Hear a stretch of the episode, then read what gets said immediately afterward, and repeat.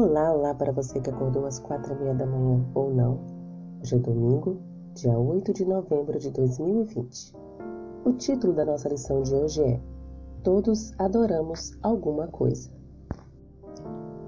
Há algo em nós que gera o desejo de adorar. Sem dúvida, esse anseio foi originalmente formado em nós por Deus.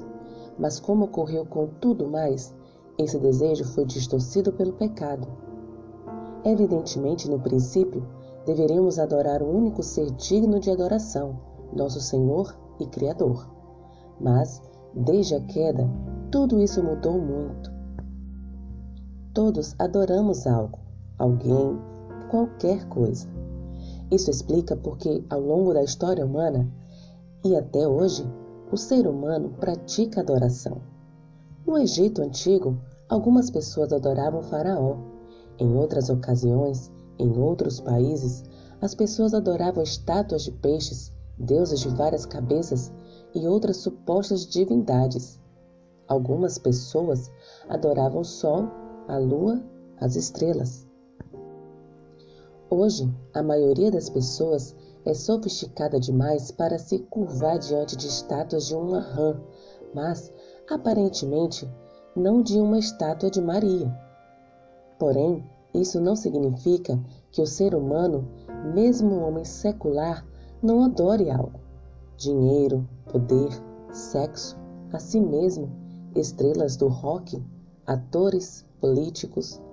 O que amamos mais, aquilo que mais concentramos nossa atenção e pelo que vivemos é o que adoramos.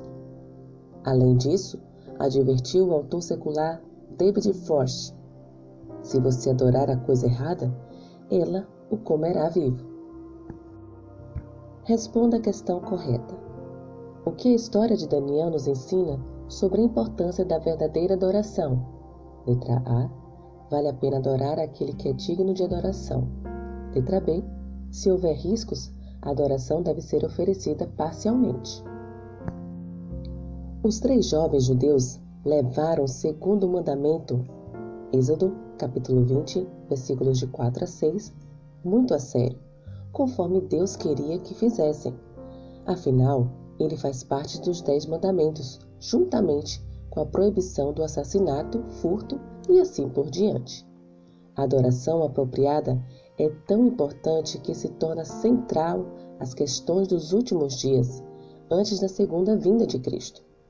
Portanto, a educação cristã precisa incluir a questão da adoração, o que ela é, como adoramos, porque ela é importante e a quem adoramos. Leia Apocalipse, capítulo 14, versículos de 6 a 12. Por que a questão da adoração será tão central na crise final antes do retorno de Cristo? Com esta reflexão, finalizo a lição de hoje. Que o Senhor te abençoe. Um bom dia.